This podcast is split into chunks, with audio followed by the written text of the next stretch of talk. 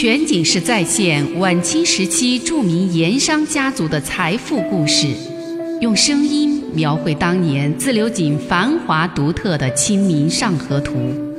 据王瑞小说《盐商世家》改编，悦享九零八自贡文化旅游广播为您倾情演绎《自流井往事》。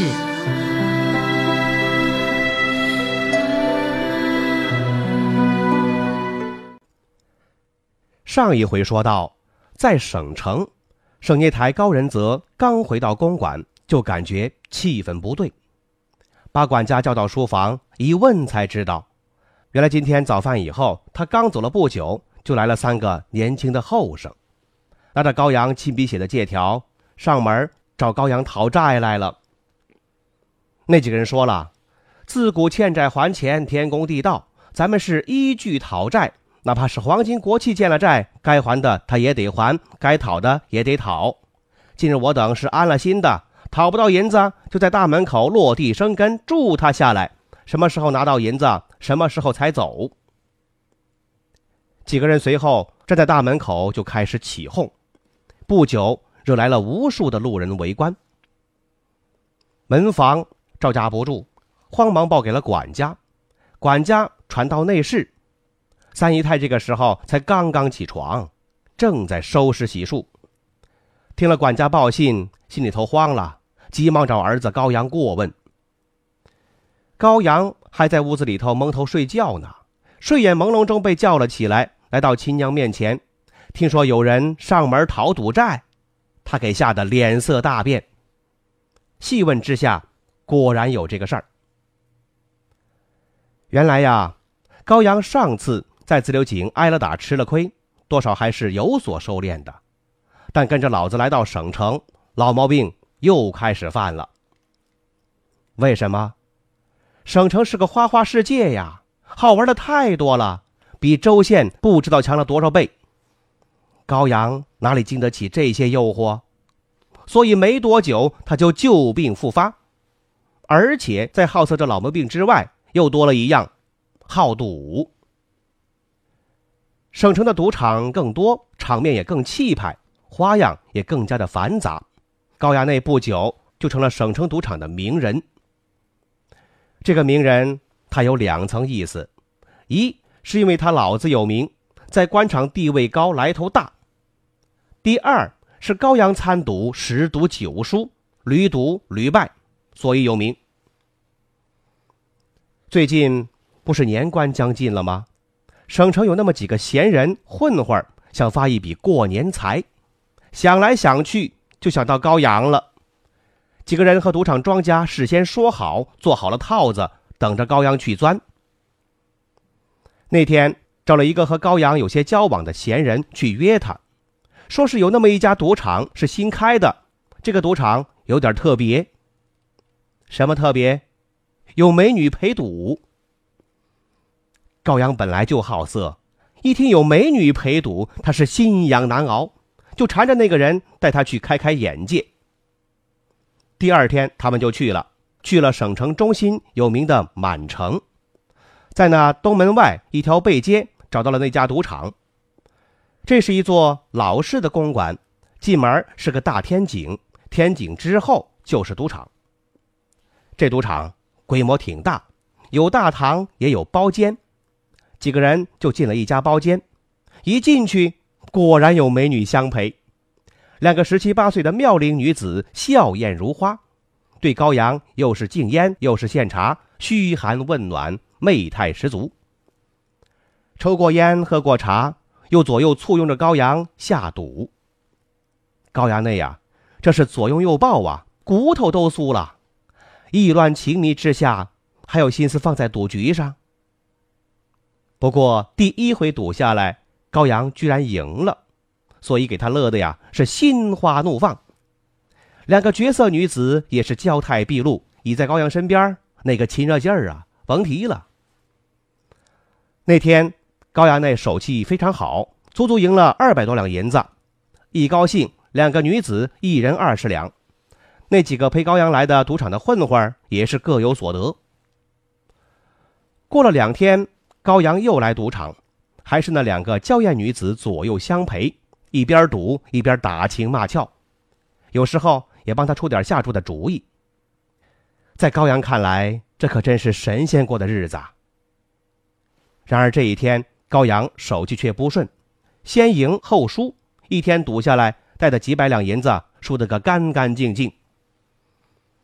几百两银子的输赢，在高衙内那不算什么。两个妙龄女子也非常懂事，含情脉脉的善言安慰。第二天，高阳带足了一千两银子的银票，再来赌场，还是两个女子陪着。一天功夫不到。那一千两银子又送给了庄家了。高阳有点不痛快，两个女子却是百般温柔，公子哥哥，公子亲亲，叫得他是浑身酥软，让他明天再来翻本儿。第二天，高阳果然又来了，又是一千两银子做本儿，两个女子笑语盈盈，拥其左右，给他呐喊助威，偶尔也出点下注的主意。这一天。高阳也是先赢后输，赢的最多的时候，他那一千两变成了两千多两。不过好景不长，到吃午饭的时候，形势逆转，把带来的一千两银子就输了个精光。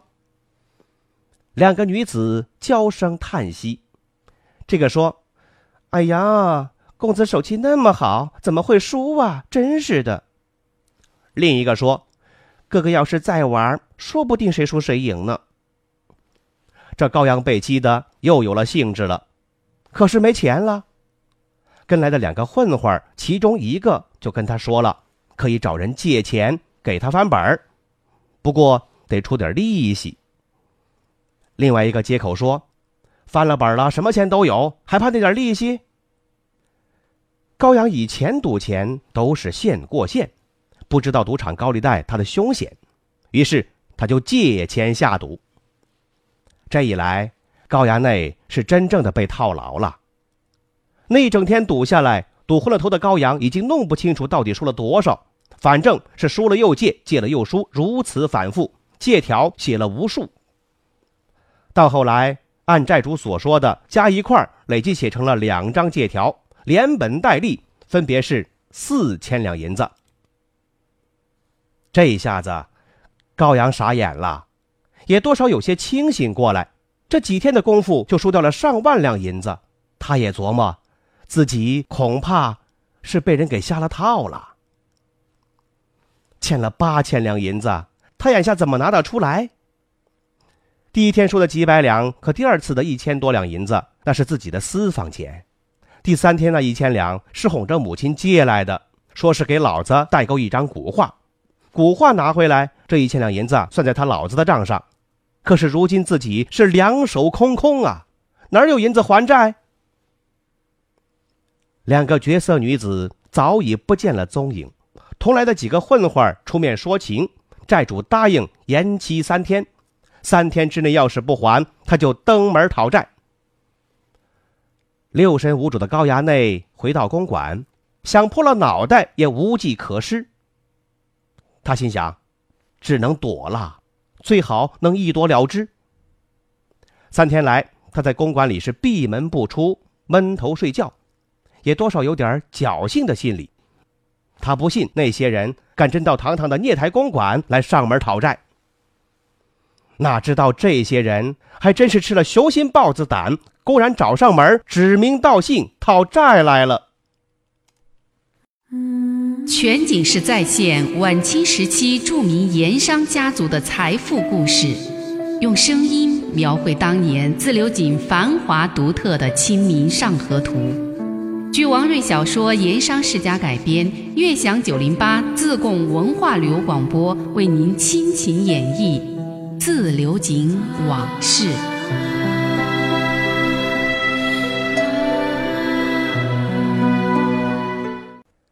聂台公馆大门外，讨债的闹腾叫嚷，引来无数路人围观。这公馆里头也跟着闹翻了天。可事情总还得出面了结呀。府里的张管家无奈之下，只好硬着头皮挺身上前应付局面。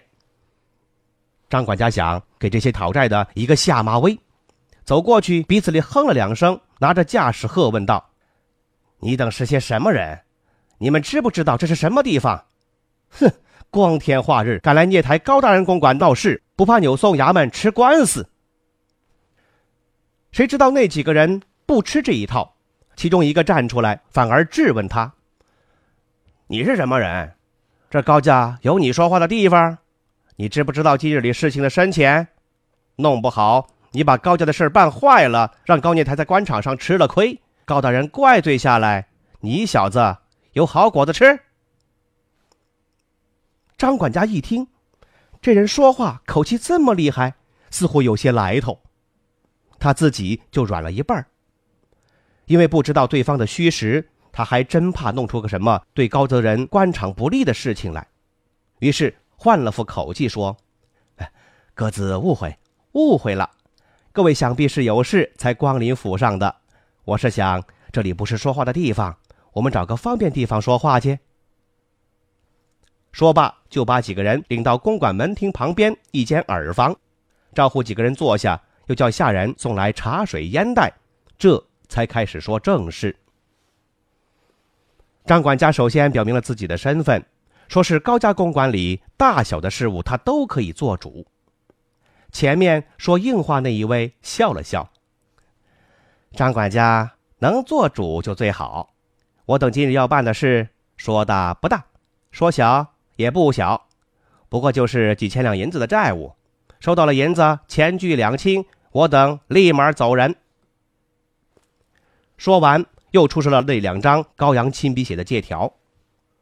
等张管家一一过目看完了，那个人才又说道：“张管家，你看，欠条上这白纸黑字写的清清楚楚，说是全部所欠在三天内还清，三天之后每过一天加利息一百两银子。”今天是过了三天期限了，按理说这利息也得照付。那个人看了张管家一眼，稍稍放缓了点语气。不过呢，看你张管家待人也算周到，还有烟茶款待我等，就看在你张管家的面子，只要今天能把欠款还清了，这一百两银子的利息嘛，我代东家做主就给免了。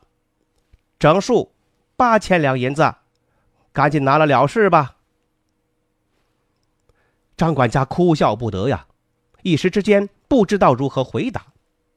他心想：好大的口气，八千两银子。据他所知，这高府上下，哪怕是三姨太自己的私房钱也算上，要马上拿出八千两现银来，恐怕也不容易。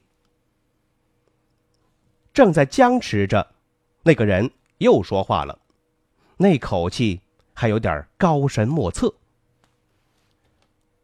张管家，不瞒你说，高公子这八千两银子的欠债也是事出有因，他是上赌场赌钱，赌输了欠下的。要说起来，这赌钱也真不是什么好德行，开赌场诱人参赌也不是什么好事儿。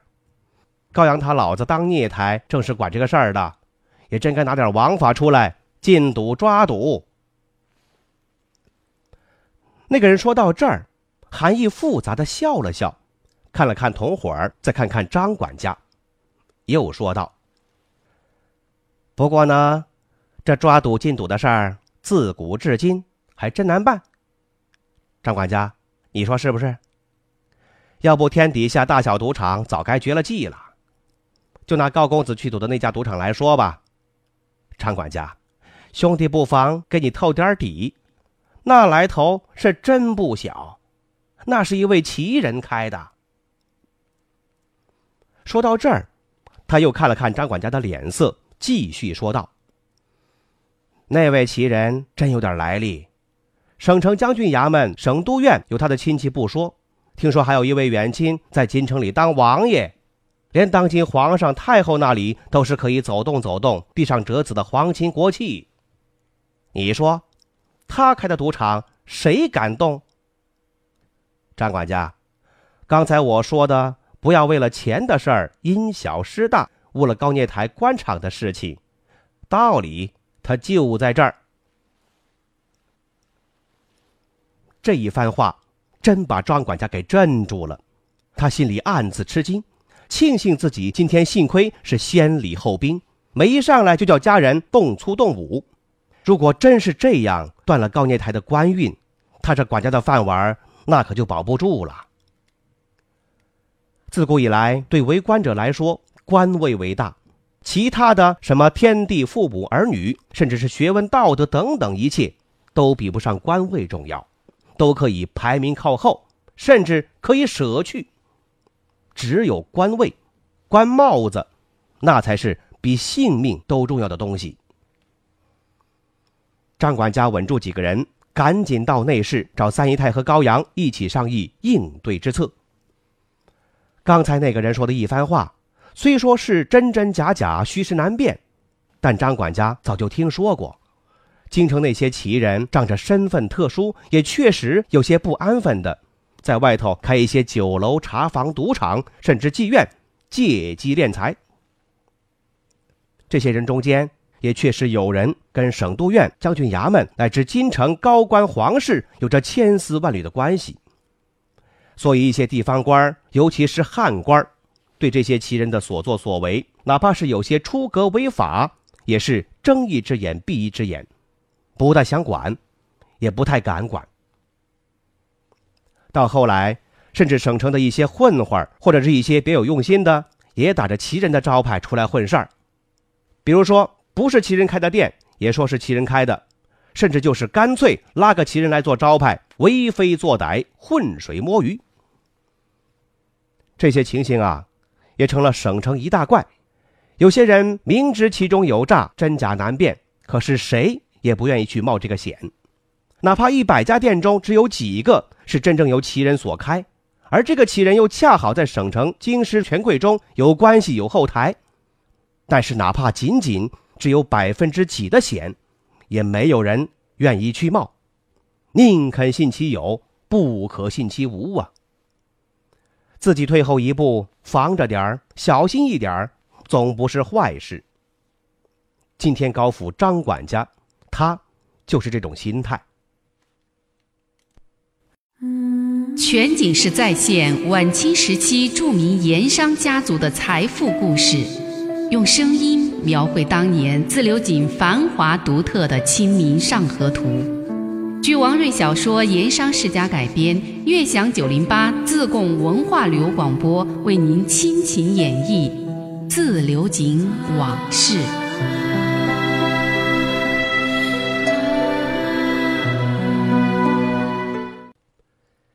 张管家稳住几个讨债的，到内室找三姨太和高阳，让他们拿主意。三姨太虽说在高泽仁面前能哭能叫能打能闹，但是涉及到官场、涉及到老公的官帽子的事儿，她还是知道厉害的，不敢太放肆。听说儿子高阳欠债的那家赌场是齐人开的，而且还说有亲戚在京城做王爷，弄不好会涉及到高泽仁的官位，他也怕了，不像刚开始那么强硬了，赶紧派人去衙门找高泽仁回来。去的人没多久回来，说高聂台去了省都衙门和骆大帅谈要紧的公务，回不来。无奈之下，只好让张管家出面和对方讨价还价，展开谈判。张管家不负众望，跟几个人唇枪舌剑谈了差不多一个时辰，嘴皮都快磨破了，对方才终于松了口，答应当天首付四千两银子，换回一张借条。